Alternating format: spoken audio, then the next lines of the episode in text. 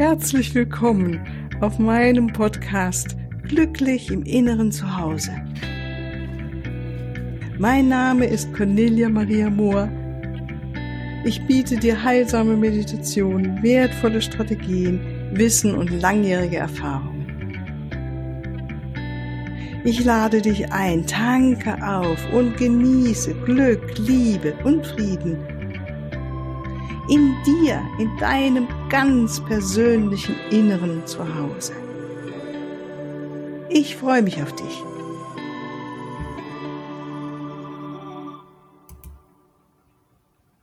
Ja, nochmal ganz herzlich willkommen. Ich freue mich, dass du wieder mit dabei bist. Und heute habe ich wieder die wunderbare Astrid, die strahlende Astrid hier am Computer vor mir sitzen. Du bist mir echt schon immer wieder aufgefallen, Astrid. Also ganz herzlich willkommen nochmal, Astrid Klinski hier in unserem Zusammensein. Du bist mir damals immer wieder aufgefallen auf der Casa.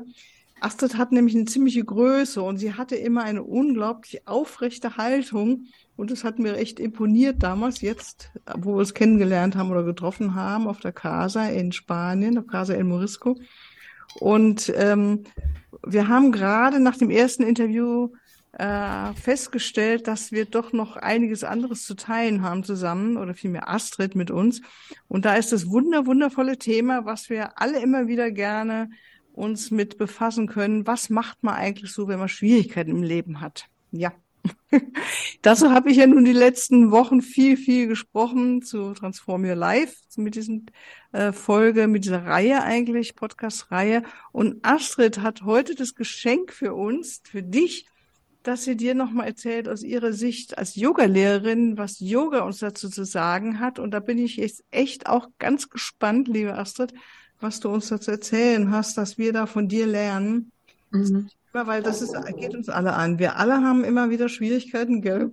Und ist halt nicht immer nur ruhig und om-mäßig, ja, wie wenn ich auf der Yogamatte liege und endlich die Schlussentspannung äh, gemeistert habe und es mir sau gut geht auf gut Deutsch, dann stehe ich auf und dann ist vielleicht der Abend noch so gut und dann am nächsten Morgen kann ja die Welt schon wieder ganz anders aussehen. Wir kennen es alle, glaube ich. So. Und da, liebe Astrid, sagtest du, hast du uns ein bisschen ein paar Geheimnisse, die du mit uns teilen willst. Aber nochmal vielleicht kurz, weil manche Leute kennen dich vielleicht erst, haben mhm. das erste Interview gehört, ähm, noch ein paar Worte zu dir. Mhm wo du lebst, wie du lebst, was du machst.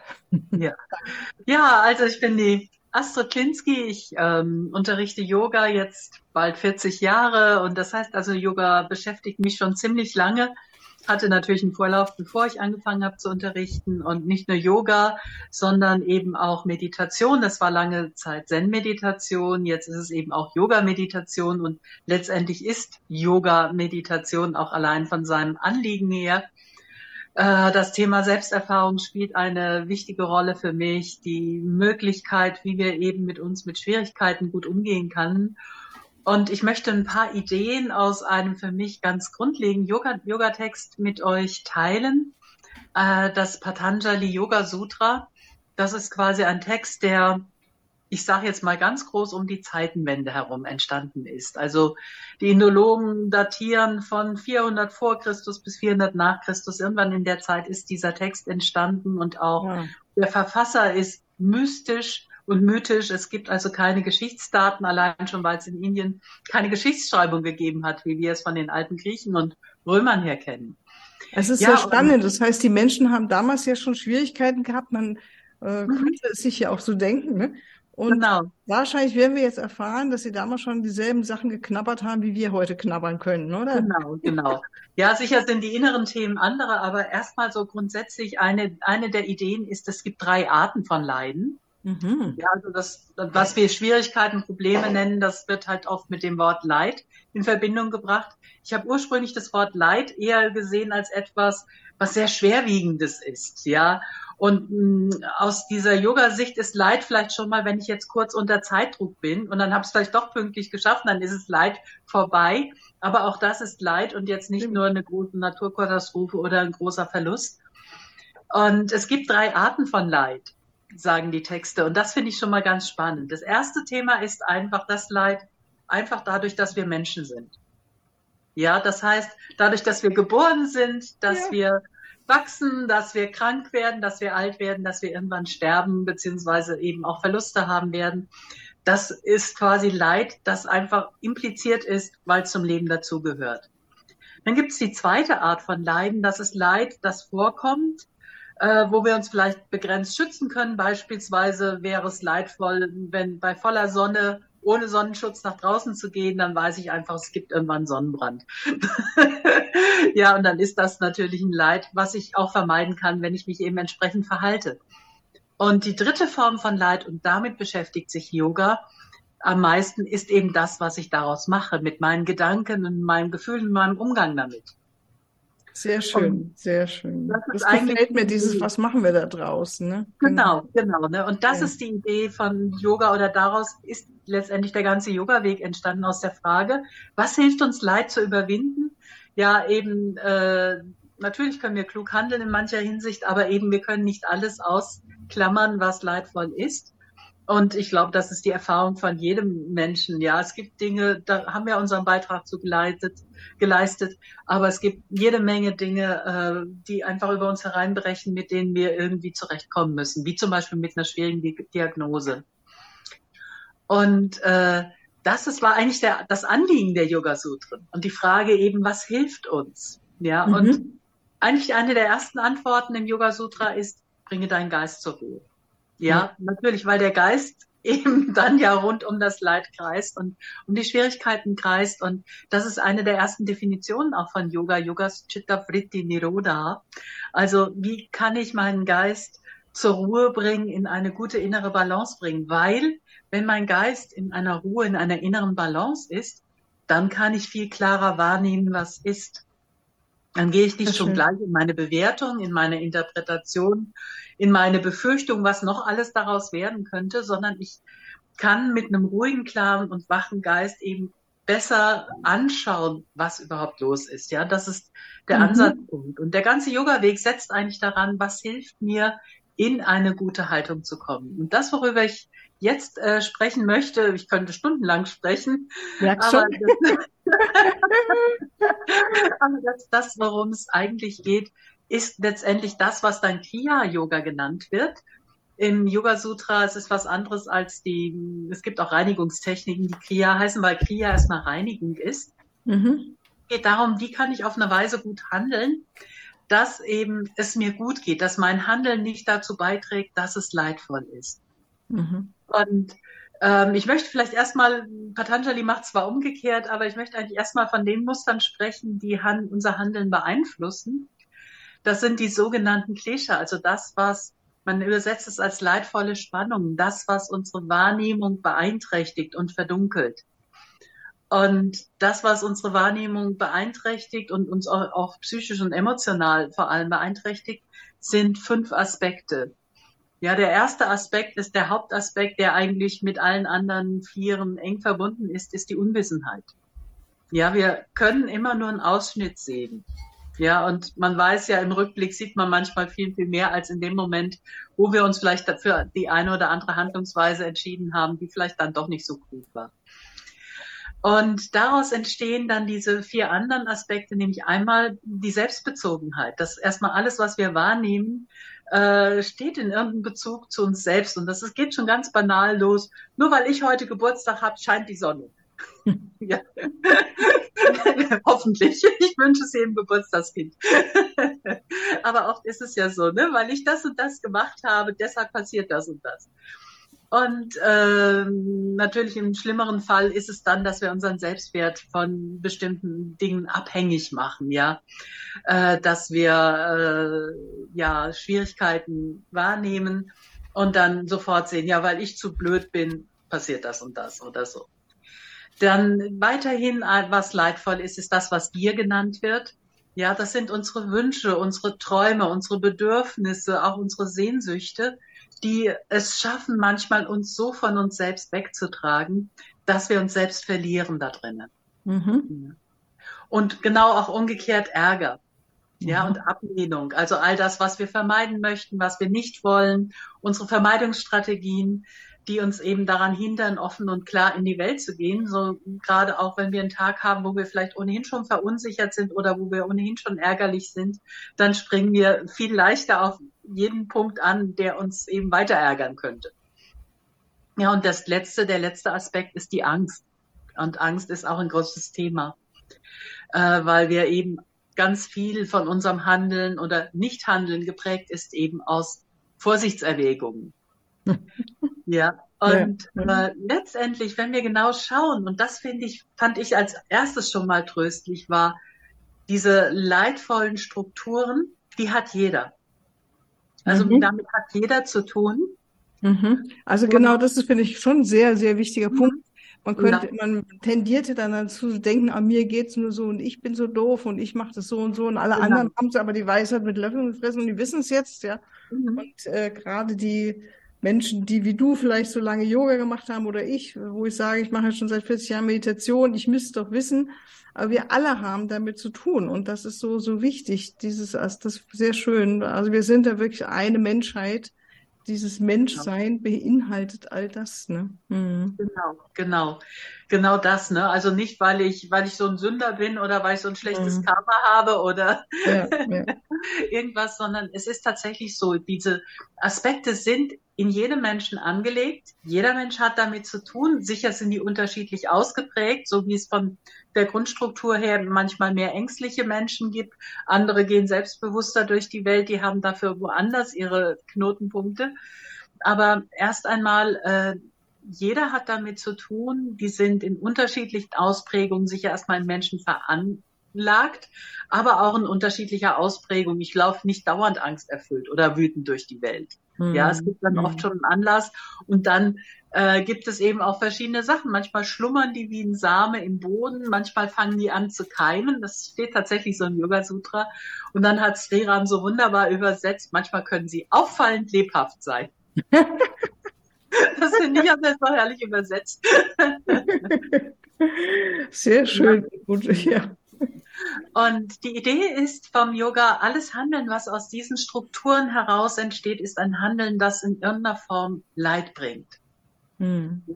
Also wenn ich aus einem Gier heraus handle und beispielsweise meine Ellbogen ein bisschen mehr einsetze, damit ich genau an das komme, was ich ergattern möchte, äh, schafft es in irgendeiner Form Leid und sei es erstmal Unmut bei Mitmenschen.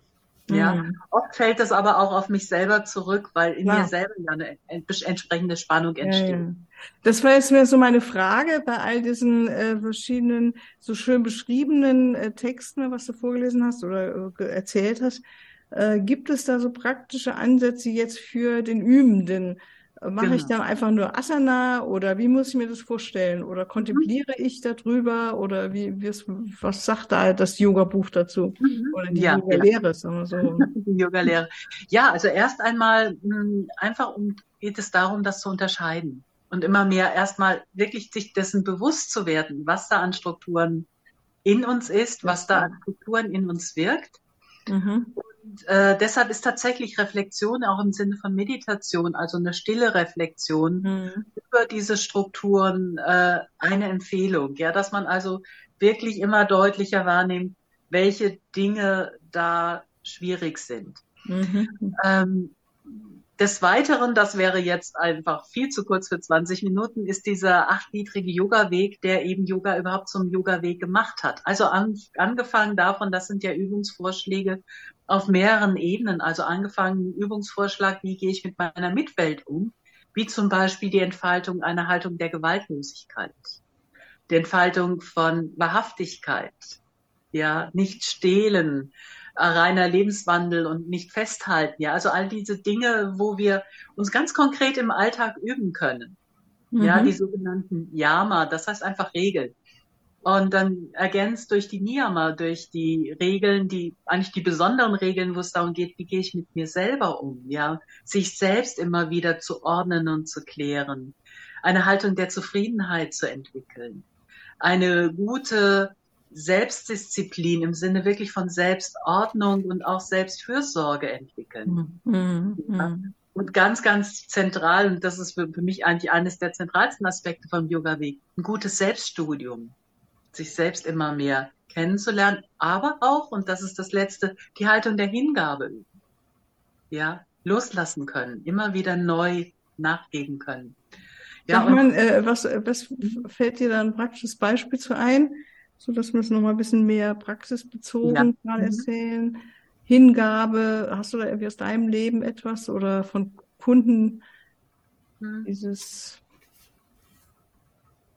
Ja, also ich glaube, wir kennen das alle, ähm, wenn wir etwas zu sehr erreichen wollen. Mhm. Dann klappt es manchmal genau deshalb nicht. Und ganz banal, ich kenne es von mir, immer wieder, ich möchte eigentlich immer noch erforschen, was passiert, wenn ich einschlafe. Und je mehr ich das erforschen möchte. Umso schneller schläfst du ein. ja, das ist jetzt ein heiteres Beispiel, aber es gibt ja viele Dinge, ähm, die ich kenne. Also als Jugendliche ist mir das zum Beispiel oft aufgefallen. Äh, immer dann, wenn ich so gerne auch mal viele Menschen um mich haben wollte, im Mittelpunkt stehen wollte und sowas und mich dafür angestrengt habe, dann war ich total uninteressant. Und da, wo das Thema nicht mehr interessant war, da habe ich auf einmal die Zuwendung bekommen, die ich bekommen wollte, ja. Mhm. Ähm, und gerade auch manchmal im Loslassen können Dinge erst passieren. Mhm. Ja. Also Hingabe dann erstmal an das, wie es ist. Was ist mhm. damit gemeint? Meinst du das damit dann? Genau, das kann, also geht, geht los von Hingabe, also annehmen, wie es ist. Mhm. Es geht davon, darum, ein Stück weit eine Gelassenheit zu entwickeln, mhm. dass wir auch von sich aus entfalten können. Wir haben vorhin über den Atem gesprochen, der kann sich am besten entfalten, wenn ich ihn lasse. Mhm. Oder es geht natürlich auch um eine, bis hin zu einer religiösen Hingabe, es wirklich einer größeren Kraft zu übergeben, kann sagen, ich habe von meiner Seite alles getan, jetzt tu du bitte von deiner Seite etwas dazu. Also durchaus auch in diese Dimension ist das zu verstehen. Ja. Sehr, sehr. Das ist dann wirklich dieses Loslassen und Empfangen, aber nicht, weil ich das jetzt so unbedingt will, sondern es hat was mit diesem Loslassen zu tun, in dem Moment präsent sein und still sein. Ja. Und da denke ich mir, weil jetzt stelle ich mir auch noch vor, wir sind ja auch noch mit den Asanas verbunden. Für all, wie, wie kommen jetzt nochmal die Asanas rein in diese Selbsterforschung, die du da so beschrieben hast? Ja, die Asanas sind für mich die, der körperliche Ausdruck davon. Mhm. Ja, in dem, in dem Sinne einmal natürlich Asanas, um den Körper erstmal insgesamt in eine gute Balance zu bringen. Ja, ja. Aber wir wissen ja heutzutage auch noch mal mehr jetzt über die ganzen Themen Embodiment, ja, mhm. wie sehr eben einfach Gedanken und äh, Körper zusammenwirken. Und wenn wir den Körper in Balance bringen, bringen wir uns auch in eine innere Balance. Noch dazu eben durch die Verbindung mit dem Atem, weil das ist quasi die Ebene, uns zu erden, das ist die Ebene, uns innerlich in ein Gleichgewicht zu bringen und die Möglichkeit, immer wieder auch eine Ruhe herzustellen. Mhm. Sonst bleiben wir auf der geistigen Ebene und dann sind es Konzepte. Ja, interessant. Also ich dachte gerade, so als wir eben über Hingaben und Loslassen gesprochen haben, da ist mir so diese äh, Übungen eingefallen, die ich vom Yoga kenne, dass ich mich einfach so nach vorne beuge und den Kopf nach vorne und nach unten gehe und wirklich die Hände zum Boden. Und das ist für mich so diese Hingabe, loslassen. Mhm. Ich beuge wirklich genau. im wortwörtlichen Sinne mhm. den Kopf und gebe mich hin dem größeren Willen auch, ja, dem größeren. Plan, so rum, ja, und weiß, dass es einen Plan gibt, vertraue auch darin. Ja, sehr schön. Mhm. mhm. Ja, genau. Also gerade auch die die Körperhaltungen sind ja auch oft Ausdruck innerer Haltung, ne? Und ja. eben dieser des inneren Loslassens oder auch des sich Öffnens für das, was ist. Ja, wenn wir die Augen öffnen, wenn wir uns, ich, ich freue mich ein bisschen von dem Begriff mein Herz öffnen, weil ich dann auch um was Medizinisches denke, aber wir lassen es weit werden, wir ja. kommen in eine empfangende Haltung einfach. Ja. ja, ja. Und dann könnte man auch sagen, dass die Asanas auch so unterstützend sein können, wie so eine positive Seite, um das andere besser zu überwinden oder damit besser klarzukommen, ne, auf gut Deutsch. Ja. Ne? Also wenn ich äh, weiß, ich lege, ich habe jetzt so das Bild, wenn es auch Herz öffnen, die sich mich nach hinten beugen und wirklich vielleicht noch sogar liegen und mhm. ähm, das Herz zu öffnen, ich gebe mich dir hin oder beuge, öffne mein Herz, dann ist das eine körperliche Erfahrung von dem, was vielleicht was anderes sagt, äh, nee, nee, ich will es aber, dass es so läuft, wie ich will und äh, wieso ist die Welt so, wie sie ist, weißt du, so dieses Kämpfen oder als Gegenteil. Genau, ne? genau. Mhm. Und gerade also mein Erleben ist eigentlich immer wieder bei Asana-Praxis, ist oft, wenn ich vielleicht was Bestimmtes erreichen möchte, wenn ich dann mich aber in die Praxis selber vertiefe und Asana-Praxis fordern uns einfach auch heraus, in den Körper zu spüren, ja, mit dem ja. Körper, mit den Empfindungen zu sein, dann lasse ich schon mal geistig ein bisschen von Stimmt. meinem Thema los und dadurch kann dann vielleicht eine Ruhe einstell sich einstellen, die sich vorher nicht ja. Genau. eingestellt hat. Ja, das war nämlich am, ganz am Anfang meine Frage, weil ich kenne einige, die sagen, okay, ich würde ja gerne meinen Geist zur Ruhe bringen, aber ich kriege den nicht zur Ruhe. Ja. Mhm. Und äh, meine Erfahrung ist, wie du auch vorhin sagtest, so am Anfang oder beim letzten Interview, wo du Zen-Meditation ausprobiert hast und ganz fürchterlich fandst, dich da einfach mal still hinzusetzen. Und ich kann nur sagen, mir ging das auch so am Anfang. Ich habe ja die Vipassana-Meditation, war damals mit Osho. Und dass ich das sehr, sehr befreiend fand, dann eben Yoga zu machen. Oder ich habe lang Tai Chi gemacht oder die Bewegungsmeditation von Osho. Einfach um über die Bewegung dann endlich irgendwann so zu merken, ah, jetzt kommt was zur Ruhe. Ne? Also dieser Geist überwinden und Herrin des Geistes zu sein, ist ja wirklich erstmal auch schon mal an sich schon ein Weg. Ne? Das ist an sich ein Weg und ich mag eigentlich gar nicht mal mehr Herrin über meinen Geist sein, aber trotzdem eben lernen, gut damit umzugehen und eine gute Freundschaft einfach zu entwickeln zwischen meinem okay. Geist und mir. Ja. Und deshalb finde ich auch den achtgliedrigen Yoga-Weg so genial, weil mhm. das geht ja weiter. Es bleibt ja nicht bei Asana stehen, sondern dann auch mit dem Atem umgehen, mit den Sinnen umgehen. Und erst dann kommt Meditation. Ja, und mhm. inzwischen schätze ich das immer mehr, dass man Stück für Stück Meditation quasi vorbereitet und gerade über den Umgang mit Körper und Atem können wir sehr viel dafür tun. Und viele Lehrer auch in meiner Übungsweise, die sagen, wenn du unruhig bist, mache Asana-Praxis, auf keinen Fall meditiere. Ja, genau. Ja. Das verstehe ich total. Das kommt immer ein bisschen drauf an, aber ja, ähm, ja. man kann, kann es total pauschal sagen, ja. Ja, ja. Sehr schön. Ich habe jetzt, ähm, denke mir, wir haben schon ganz schön gesprochen und habe jetzt so die Zeit so ein bisschen im Auge, dass wir ungefähr unser Format einhalten. Ja. Ähm, ich fand das jetzt schon ganz viel, ganz interessant und ich denke mir, wahrscheinlich kann man diese Folge sich öfters anhören, um wirklich in der Tiefe zu verstehen, was du da uns alles an Weisheitsperlen gegeben hast, liebe Astrid. Vielen, vielen Dank. Ja, noch viel besser ist loszulegen und zu üben. Ja, ja, genau, das wollte ich auch noch, das habe ich beim letzten Interview leider vergessen zu sagen, dass wir natürlich deine Webseite und deine Kontaktdaten kommen unten drunter in die Show Notes, mhm. dass man mhm. dich finden kann. Und vorhin hast du mir auch erzählt, dass man online mit dir arbeiten kann oder ja. natürlich auch dahin reisen kann, wo du das machst und mal ein Wochenende mitmachen könnte. Das äh, dürft ihr euch alles gerne selbst angucken und mit ähm, der lieben Astrid in Kontakt kommen.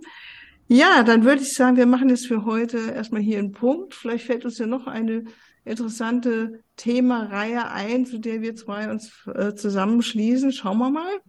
Ja. Erstmal für heute vielen Dank, liebe Astrid. Gerne. Ja, gerne, ja, danke, gerne. Maria, dass du dich darauf eingelassen hast. Ja, gerne. Also ich finde es hochspannend, einfach auch mal von der anderen Seite nochmal äh, Themen anzuschauen, die wir ja gerade hier in diesem Podcast auch immer wieder ähm, besprechen. Und ich danke dir, liebe Zuhörer, dass du wieder mit dabei warst, Zuhörerin ähm, und dein Herz und dein Ohren geöffnet hast für diese Weisheiten, diesmal heute von der Astrid Klinsky. Falls dich das interessiert, mit mir meinen spirituellen Weg weiterzugehen und die Ausbildungen, in denen ich ja sehr mit der geistigen Ebene zusammen wirke und das auch weitergebe in den Ausbildungen, unter anderem auch als Meisterlehrerin der Deiner Cooper School of White Light, dann geh doch mal auf meine Webseite corneliamariamoor.com, ist auch unten verlinkt und schau mal, im Herbst gibt's ganz viele neue Angebote. Alles als Liebe und bis vielleicht am nächsten Montag zur nächsten Folge. Alles Liebe dir, schönes Wochenende. Tschüss.